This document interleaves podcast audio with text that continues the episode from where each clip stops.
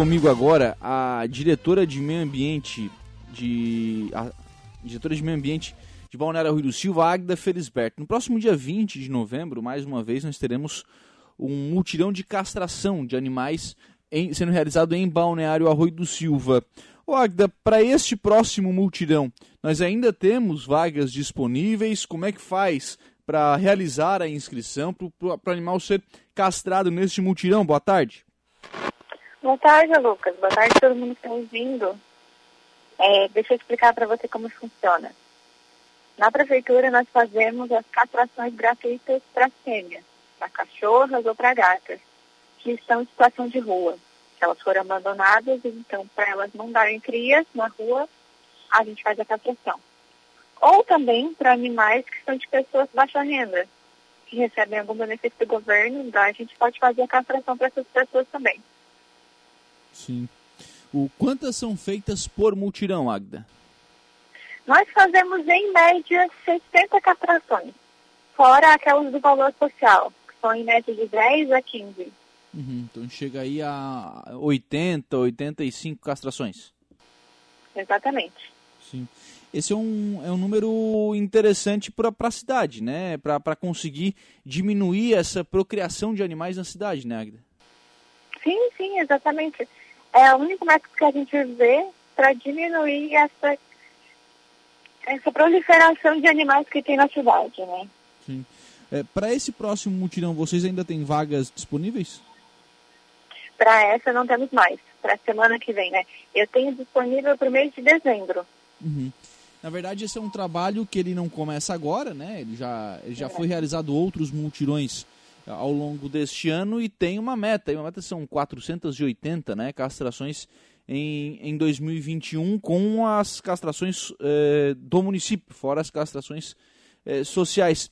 Vocês esperam, Agda, que atingindo este número, vocês consigam eh, amenizar essa situação da proliferação dos animais de rua?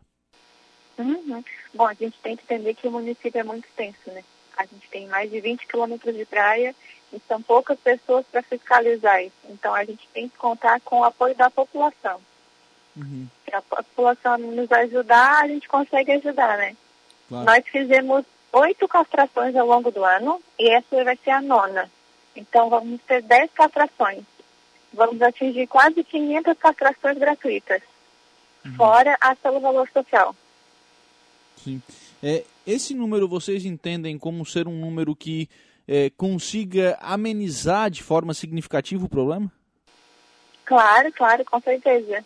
A gente consegue fazer a maioria das castrações são nos locais onde as pessoas abandonam os animais. Uhum. É, essa é uma outra situação, né? Porque as pessoas imaginam que esses animais eles vão sair de onde eles estão, né? Vão ser castrados, mas depois eles voltam para esses lugares, né? Sim, sim, exatamente. Até porque o município não existe um canil municipal para a gente dispor esses animais de rua. Uhum. Então, o que a gente pode fazer é diminuir a proliferação desses animais com a castração. É. A gente tenta fazer a doação, tem a associação Bicho Feliz aqui na Alvoí, que as meninas fazem um trabalho de tentar a doação para esses animais, mas é difícil, né? Sim. É, especialmente quando você pega alguns animais mais, mais velhos, né? Os filhotes, às vezes o pessoal tem um pouquinho mais de facilidade para conseguir essa doação, mas para animais mais velhos, de porte maior, enfim, você acaba tendo mais dificuldade para conseguir encontrar um lar, né? Sim, e a maioria dos animais que a gente vê na rua é animal antigo, animal velho, animal doente, ou então cego, com algum tipo de doença. Por isso que é difícil a doação mesmo. Sim. Agda, é, esse procedimento de castração de animais, ele exige um cuidado pós-operatório também, né? Como é que vocês estão conseguindo realizar esse, esse cuidado pós-operatório? Quem é que fica responsável por esse cuidado? Então, na maioria das vezes, as meninas da associação que cuidam do pós-operatório desses animais de rua. Ou então a gente conta com alguns vizinhos que também cuidam do pós-operatório. Na verdade, é bem simples. São só quatro dias depois da operação que as pessoas têm que cuidar. E é só dar os remédios para o animal. Para o animal, para é para ter uma, uma cicatrização normal né, da, da cirurgia, porque não deixa de ser uma cirurgia, né? Uhum, exatamente, é uma cirurgia interna e externa, na verdade.